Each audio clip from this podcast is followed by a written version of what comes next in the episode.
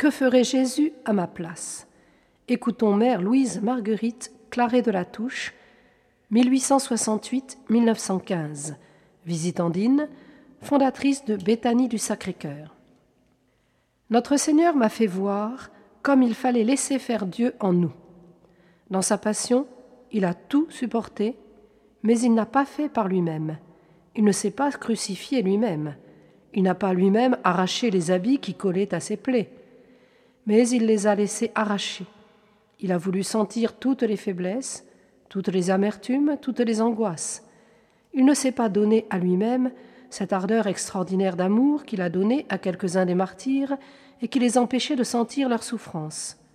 Pour être semblable à lui, il faut ainsi se laisser faire par Dieu et par les instruments de Dieu, souffrir dans la crainte, dans la faiblesse, par le seul acquiescement à la volonté du Père.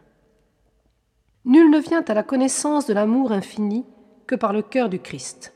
Il faut aller à notre Seigneur, écouter les battements de son cœur dans le recueillement de la prière et de l'adoration, dans l'union du saint sacrifice, étudier ses mouvements d'amour.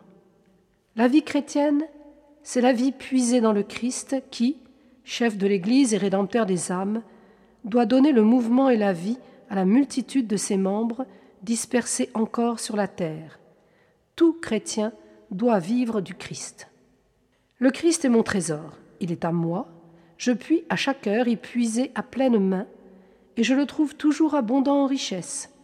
J'y prends de quoi payer mes dettes, de quoi subvenir à mes besoins, de quoi me procurer des délices, de quoi m'acheter une couronne. Il m'a semblé que la volonté de Jésus sur moi est que je m'oublie toujours plus, pour le laisser régner seul en moi, et pour le laisser agir à ma place en toutes choses. Et puis l'humilité, une humilité profonde, absolue, toute fondée sur la connaissance de ma misère passée et actuelle. Pidis nous traçait naguère ce beau programme, tout restauré dans le Christ.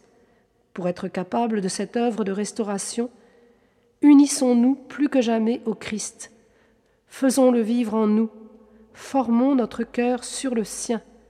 Nous avons tout en Jésus-Christ, la lumière, la vie, la fécondité. La lumière pour nos intelligences, car il possède en lui toute vérité. La vie pour nos cœurs, car il est l'amour infini, la fécondité pour nos œuvres, car sans lui nous ne pouvons rien faire.